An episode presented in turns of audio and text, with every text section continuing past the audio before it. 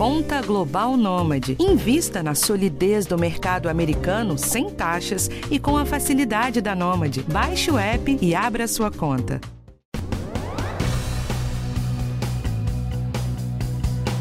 Uma mulher morre a cada dois minutos no mundo durante o parto ou por complicações da gestação. Esse é um alerta de um relatório divulgado pela ONU, Unicef e OMS. São dados apurados até 2020, portanto, é possível que esses números sejam ainda maiores, já que durante a pandemia as mortes maternas aumentaram né, muito no mundo. E o mais revoltante é que todas as principais causas podem ser prevenidas e tratadas, segundo a OMS. A agência também destaca a importância do pré-natal e dos cuidados no pós-parto para reverter esse quadro. Quais são os cuidados que toda mulher deve tomar depois do parto? Você sabe? Quantas consultas deve ter o pré-natal? Quais são os exames mais importantes? A gente também vai falar disso. Quais são os sintomas que toda gestante deve ficar atenta? Como é que faz para evitar hemorragias, infecções? Quem vai responder todas essas perguntas para a gente é a doutora Rosana Francisco, que é professora da Faculdade de Medicina da USP e coordenadora do Observatório Obstétrico Brasileiro. Eu sou Michelle Loreto e esse é o nosso podcast do Bem-Estar.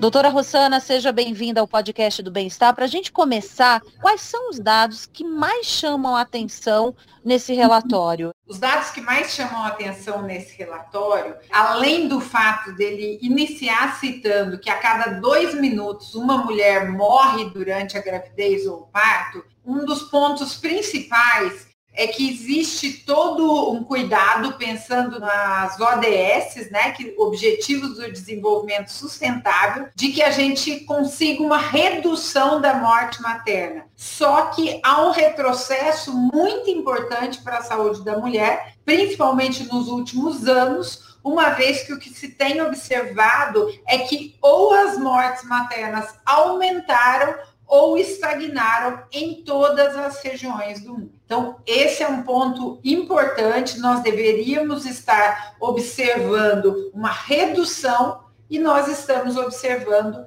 ou uma estagnação ou um aumento da mortalidade materna. Tem um dado aqui que me impressionou muito, né? Aproximadamente um terço das mulheres não faz nem quatro dos oito exames pré-natais recomendados ou recebe cuidados pós-natais essenciais, enquanto cerca de 270 milhões de mulheres não têm acesso a métodos modernos de planejamento familiar não deveria acontecer nenhuma morte assim, porque não foi cuidada. Num caso como esse, não deveria acontecer com o suporte de medicina que a gente tem hoje em dia, né? Você coloca um ponto muito importante que é a gravidez é um momento onde você espera uma experiência positiva, onde você espera um momento feliz, mas infelizmente nós temos observado essa questão da mortalidade materna. E a mortalidade materna, ela tem que ser vista como algo multifatorial.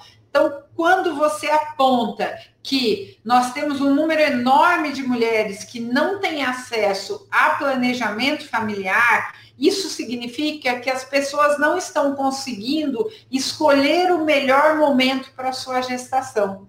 E com isso, nós vamos ter muitas complicações que poderiam ser evitadas. Então, quando se fala em redução de morte materna, um dos principais pontos é o acesso à contracepção de uma forma adequada para todas as mulheres. Além de escolher o melhor momento para ter seus filhos, é importante que a gente consiga assegurar que essa mulher terá acesso aos exames necessários, terá acesso à consulta de pré-natal e uma maternidade para o seu parto que seja adequada ao risco que você apresenta naquele momento da gestação e do parto e também algo que é muito mal cuidado, que é o segmento após o parto que nós chamamos de puerpério, os primeiros 42 dias após o parto. E pessoal, para quem está ouvindo a gente, é importante lembrar que qualquer morte que aconteça durante a gestação em até 42 dias, como a doutora falou após o parto, é considerada morte materna. Então, doutora, trazendo aqui para o Brasil, como é que é a nossa realidade? Quais são as principais causas de morte materna no Brasil? Quando nós falamos da morte materna no Brasil, é importante que a gente olhe um momento pré-pandemia de Covid-19, o momento da pandemia de Covid-19 e o momento que nós estamos agora. Nós estamos em que grupo? No grupo que tem estagnada, então nós não temos tido quedas significativas na razão de morte materna. Se nós olharmos para o ano de 2019, antes da pandemia, nós tínhamos uma razão de morte materna de 55 mulheres para cada 100 mil nascidos vivos.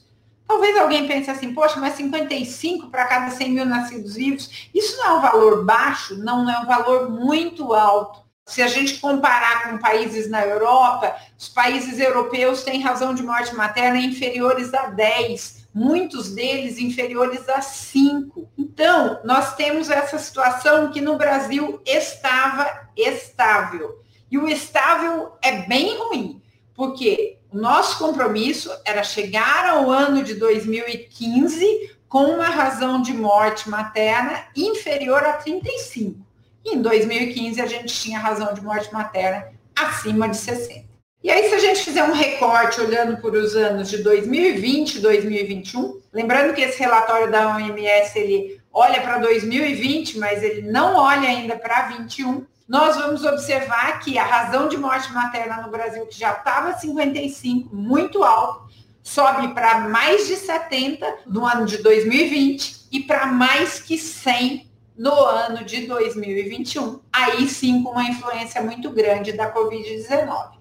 Agora, em 2022, com a vacinação, né, e aproveitando aqui para lembrar as mulheres que estão grávidas que elas precisam completar a sua vacinação. Em breve nós teremos a vacinação com a vacina bivalente para gestantes também, já está programado, então em breve a gente vai ter essa liberação. Nós voltamos a trabalhar com aquelas causas que são as principais causas o tempo todo, que é o quê? Hipertensão, hemorragia e infecção.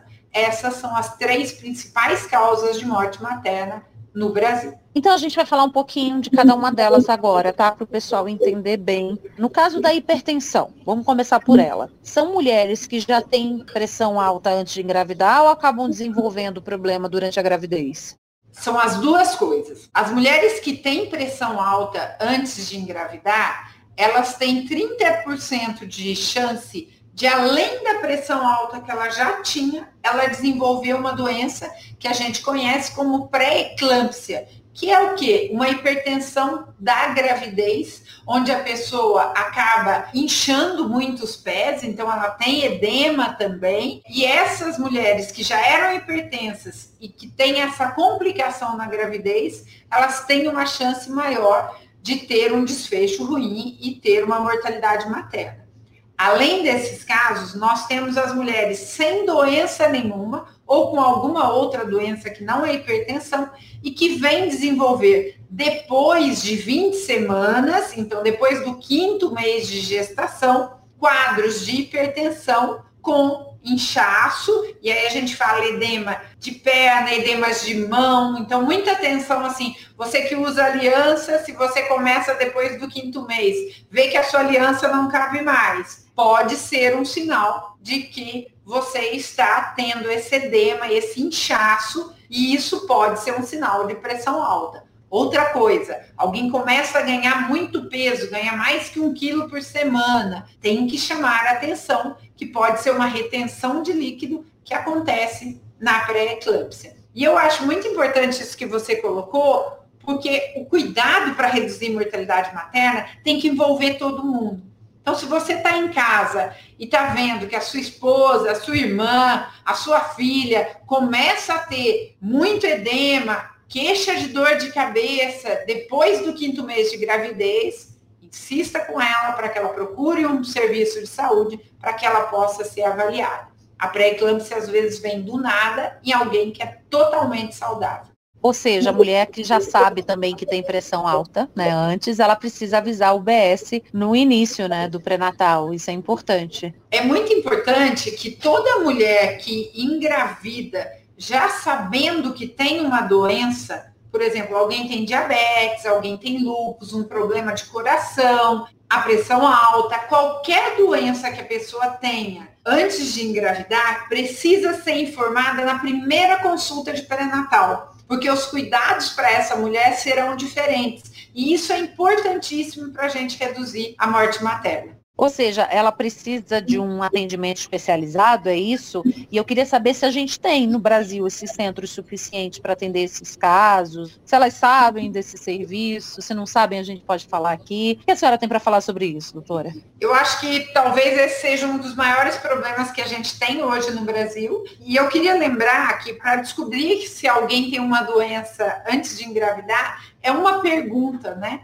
É na primeira consulta de pré-natal olhar para a mulher e perguntar quando a senhora engravidou, a senhora tinha o diagnóstico de alguma doença? A senhora já tinha algum problema de saúde?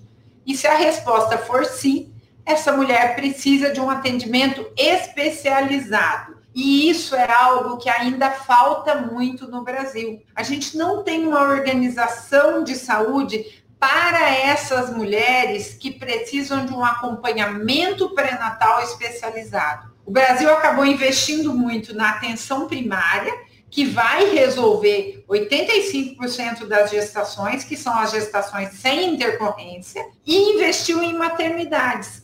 Então, em maternidades para um parto de risco habitual e em maternidades para um parto de uma gestação com risco maior, onde tem risco do bebê também nascer prematuro. Mas e esse cuidado pré-natal especializado?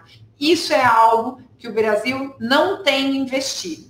Então, existem locais especializados, existem, eu trabalho num deles, que eu acredito que talvez até seja um dos maiores pré-natais especializados em gestação de alto risco que a gente tem no Brasil, que é o pré-natal do Hospital das Clínicas. Mas nós ainda temos muita carência desses locais especializados. Doutora Rossana, a senhora falou de inchaço nas pernas e dores de cabeça a partir do quinto mês de gravidez, né, para as mulheres ficarem atentas quando estão grávidas, que isso já pode ser, né, esse sintoma de pressão alta. Mas qual seria a pressão considerada normal para uma mulher grávida? Ela varia ou não? Normalmente, uma mulher grávida tem pressão arterial até um pouco mais baixa do que quem não está grávida, principalmente no início da gestação. Mas o diagnóstico de uma pressão alta na gravidez é quando a mulher tem uma pressão igual ou maior que 140 por 90, ou o que as pessoas às vezes falam, 14 por 9. Então, toda vez que for maior ou igual a 140 por 90, essa pessoa tem hipertensão na gravidez. E aí é muito importante que a gente pense assim, ó, está feito o diagnóstico ou de uma hipertensão crônica, se for antes dos cinco meses, ou de uma pré-eclâmpsia, se for depois do quinto mês. Mesmo que a pessoa com medidas como, por exemplo, diminuir o sal da comida, fazer repouso, tomar algum medicamento, essa pressão volte para os valores normais, tem um risco de uma piora repentina na pressão e com isso evoluir para eclâmpsia, que são as convulsões pelo agravamento da pré-eclâmpsia. Então, feito o diagnóstico, esse diagnóstico vai acompanhar a mulher mesmo que a pressão esteja controlada. E isso é ruim para a mãe e para o bebê, né? A eclâmpsia, a pré-eclâmpsia, ela pode prejudicar os dois, né? Pode sim, porque para a mãe existe um risco de que ela tenha uma eclâmpsia, e eclâmpsia é uma convulsão que a pessoa tem. Quando ela tem essa convulsão, ela pode ter outras complicações, como acidentes vasculares cerebrais, né, que é o derrame que a gente fala, ou o AVC. E para o bebê, o fato de aumentar a pressão faz com que diminua a quantidade de sangue que vai para o útero. E por isso ele cresce menos e pode vir a ter também uma necessidade de oxigênio não atendida. Então, ele pode ter um sofrimento e pode até chegar a um óbito fetal.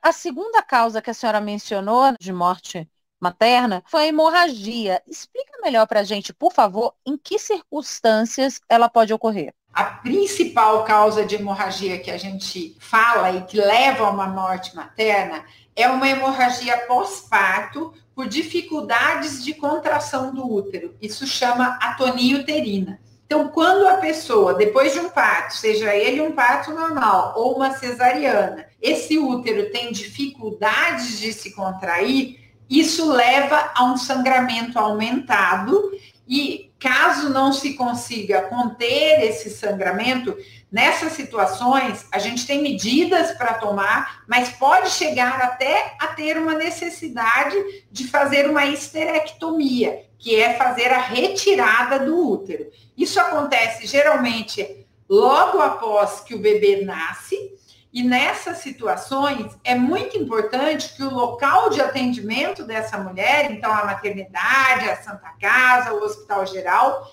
tenha disponibilidade de, de, sangue, porque a quantidade de sangue que a mulher pede é muito grande. Nesta situação, a gente tem que pensar que a grande maioria dessas situações vão ocorrer no ambiente hospitalar. E tem alguma coisa que dá para fazer para diminuir essas complicações causadas por hemorragias? Acho que tem alguns pontos que a gente pode chamar atenção. Um deles é que se cuide muito para que essa mulher não chegue no momento do parto com anemia, porque se ela chega já com anemia, ou seja, uma quantidade de hemácias baixa no sangue, se ela perde esse sangue, isso vai ser uma complicação muito mais grave. A segunda coisa que nós precisamos, e aí é na questão de organização dos serviços de saúde, é que as maternidades tenham acesso a sangue. Então, eu não estou dizendo que toda maternidade tem que ter um banco de sangue, mas ela tem que ter o sangue acessível caso ocorra uma hemorragia pós-parto. E uma outra causa que nós temos para o aumento das hemorragias são as questões das cesarianas de repetição. Quando a pessoa faz várias cesarianas, isso aumenta o risco que a pessoa tenha uma placenta prévia. O que, é uma placenta prévia? É a placenta que ela vai se apoiar na parede do útero exatamente no local da incisão da cesárea. Você pensa assim, são várias cicatrizes ali, pode acontecer que para poder estar naquele local, essa placenta invade a parede do útero e leva a algo que se chama acretismo placentário. O acretismo placentário tem aumentado no Brasil e ele é dependente do número de cesarianas que a gente tem. Se a gente olhar que no Brasil a gente está batendo quase 60% de cesarianas, agora no ano de 2022, a gente ainda pode ter um aumento das hemorragias por conta do aumento de acretismo placentário. A terceira causa que a senhora falou foi a infecção, pode acontecer no hospital ou em casa, e eu queria saber então quais são os sinais de que a mulher pode estar tá tendo uma infecção.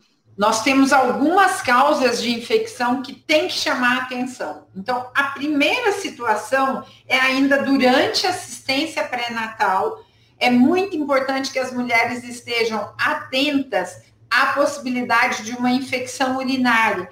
Então, se a pessoa começa a várias vezes ter que ir ao banheiro, ardor para urinar, se ela tem essas situações, ela tem que pensar na possibilidade de estar apresentando uma infecção urinária. E a infecção urinária, quando ela não é tratada adequadamente, ela pode geralmente o que a gente tem é uma infecção urinária baixa, que está comprometendo ali a bexiga. Mas caso não seja tratada, pode comprometer os rins, que é o que a gente chama de pielonefrite, e a pielonefrite pode levar à morte materna. Além dessa situação, uma outra que é até mais comum é a infecção pós-parto, que pode acontecer depois de uma cesariana ou depois de um parto normal. E é muito importante que depois da alta, se a mulher apresentar qualquer aumento de temperatura que seja considerado febre, ou seja, maior ou igual a 37,8, que ela procure uma unidade de saúde para ser avaliada. Pode ser uma situação relacionada à amamentação e por isso a pessoa está apresentando febre, mas também pode ser uma infecção no útero. E são essas as infecções que mais levam à mortalidade materna. Tem algum cuidado específico que a mulher pode tomar para evitar infecções pós-parto? Algum cuidado, sei lá, de higiene, por exemplo? Numa situação em que a pessoa passa por uma cesariana, é muito importante que aquela incisão, e mesmo na situação que ela tenha episiotomia ou que ela tenha uma laceração na região próxima da vagina, é muito importante um cuidado com lavar com água e sabão. Então a gente fala principalmente se a pessoa tem uma dobrinha na barriga que dificulta que, que essa cicatriz fique exposta, então que ela levante a barriga e lave com água e sabão no banho, pode passar a mão, não tem problema nenhum, porque às vezes a pessoa fica com receio, né? Fala, poxa, os pontos estão aqui, será que se eu passar a mão vai abrir? Não, não vai abrir, e a gente precisa deste tipo de cuidado e manter sempre essas regiões bem sequinhas, secar com a toalha, não precisa cobrir essas regiões, mas é muito importante que essas regiões sejam mantidas secas. E aí, um pedido para todos os familiares. A pessoa teve febre, eu sei que a mãe está pensando só no bebê, ela está cuidando daquele bebê, então muitas vezes ela minimiza essa febre. Qualquer pessoa que veja alguém que acabou de ter um bebê e que passe a ter febre, pega essa mulher, Convide-a para ir com você até uma unidade de saúde para uma avaliação. Nós precisamos estar todos unidos para a gente realmente reduzir a mortalidade materna no Brasil. É um papel, é uma obrigação de todos, né? não só da mulher, mas de toda a rede de apoio que ela tem. Em relação ao pré-natal feito pelo SUS, eu quero saber são quantas consultas, quantos exames e quais são esses exames. Uma coisa que foi bastante investida no Brasil foi para que as mulheres tivessem pelo menos sete consultas de pré-natal e para que elas começassem a assistência pré-natal precocemente. Então, o ideal é que a mulher, ao ter um atraso menstrual, ela já procure uma unidade básica de saúde, faça o teste de gravidez que está disponível na unidade básica de saúde e já inicie o seu pré-natal. Quando a gente olha para a questão do SUS, a gente vê que os exames iniciais, então exame de urocultura, exames para ver se a pessoa tem anemia ou não, exames de fezes, exames para saber se tem alguma infecção que precisa ser tratada, se a pessoa tem sífilis, se tem HIV, tudo isso, hepatite, a vacinação. Então, tudo isso está contemplado na assistência pré-natal. O que a gente precisa é que tudo isso seja feito, alguns exames são checados novamente. Então, por exemplo, sorologia para sífilis, para HIV é checado de novo durante a assistência pré-natal, no momento do parto, e é importante que os tratamentos sejam feitos de forma muito responsável. Lógico que em alguns lugares do país a gente tem sim falta de médicos para assistência pré-natal, falta de exames, por exemplo, o exame ideal para saber se uma mulher tem um diabetes da gravidez é aquele exame que a gente toma um líquido bem doce e depois faz medidas de glicemia e ele não é disponível em todas as cidades. Então a gente tem sim alguns entraves que nós precisamos vencer para melhorar a qualidade do pré-natal. Mas a gente tem um acesso bom e nós precisamos muito que nenhuma mulher deixe de fazer o pré-natal, seja pela dificuldade de acesso, seja pela ausência de uma assistência pré-natal adequada na cidade. Nós precisamos avançar nisso se nós quisermos reduzir a morte materna. Esse exame que a senhora falou que a mulher tem que ir tomando de golinho em golinho, né, a glicose, seria o exame de curva glicêmica, é isso? É a curva glicêmica, né? Ele pode ser chamado também de teste oral de tolerância à glicose, TOTG, é a curva glicêmica assim, e o que a gente tem é que se as pessoas fizerem só a glicemia de jejum, metade das mulheres que têm o diabetes da gestação, que é o diabetes gestacional, não terão o diagnóstico de diabetes gestacional. Então é muito importante que esse exame também seja acessível para essas mulheres. E é importante também, gente, porque tem estudo hoje em dia que mostra que a diabetes na gestação, né, doutora, é muito prejudicial para o bebê ali num futuro, né? Em questão de obesidade, de tudo isso. Esse é um ponto importante, até se a gente olhar para a questão de saúde do nosso país. Porque quando a gente tem uma pessoa que tem um diabetes gestacional, se não for feito um controle adequado da glicemia dessa mulher, o bebê dela geralmente vai nascer um bebê grande, com mais de 4 quilos. E este bebê terá uma chance aumentada de ter obesidade e diabetes na vida adulta. E com isso, nós vamos aumentando essa pandemia que a gente tem de obesidade e diabetes. Por isso é que, além deste diagnóstico preciso, é muito importante que o sistema de saúde ofereça para as mulheres a possibilidade de fazer o controle glicêmico com aquele teste que a gente faz uma picadinha na ponta do dedo e mede o valor da glicemia. Então, é importante também a disponibilização de glicosímetros para que se faça um controle adequado, porque se a glicemia fica bem, o peso do bebê fica bem, ele não vai ter outras complicações e também não vai ter risco de se tornar obeso ou diabético na vida adulta. E, gente, as consequências da morte, né, quando a gente está falando aqui da morte da gestante para uma família, imagina só, né, são devastadoras. Se o filho sobreviver, essa mulher vai deixar pelo menos um órfão no mundo. Isso tudo a gente imaginando que isso poderia muitas vezes ter sido evitado, né? E sem contar que muitas mulheres já têm outros filhos. E imaginar que isso, por exemplo, em 2021 aconteceu para quase 3 mil famílias aqui no Brasil. Isso é terrível. Doutora, a senhora acha que tem alguma coisa que pode ser mudada no pré-natal para ajudar a diminuir essas doenças maternas, por exemplo, uma atenção maior às mulheres hipertensas, né, como a senhora está falando? O que, que a senhora acha que dá para ser feito para diminuir esse número? Você colocou algo muito importante que a gente ainda pode reforçar ainda, fazendo um paralelo até com o que foi apontado pela OMS, né? Se nós compararmos 2019, que foram 1.575 gestantes ou puérperas que perderam a vida, isso praticamente dobrou para o ano de 2021. E quando a gente fala em morte materna, nós temos que pensar no impacto para essa família. Então, são famílias que ficam desestruturadas. São crianças que já nascem e não têm o convívio com as suas mães, né? Porque nós estamos falando de mortes que acontecem durante a gestação ou até 42 dias após o parto.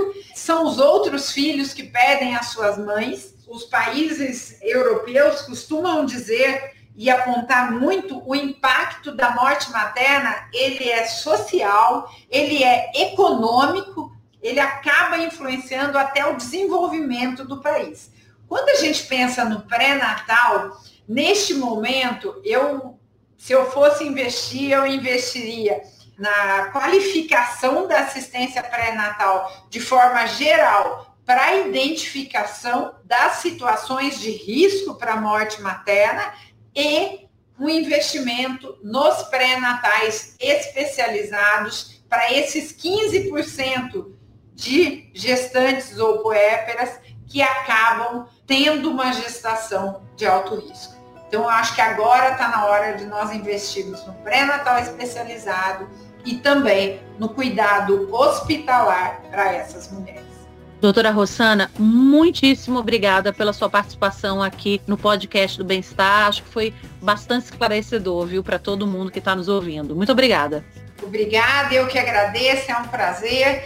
E faço um convite para que todo mundo olhe para a razão de morte materna no Brasil como sendo a nossa razão de morte materna e que a gente tenha a responsabilidade, cada um de nós, de trabalhar todos os dias para redução dessa tragédia que assola o nosso país. Obrigada.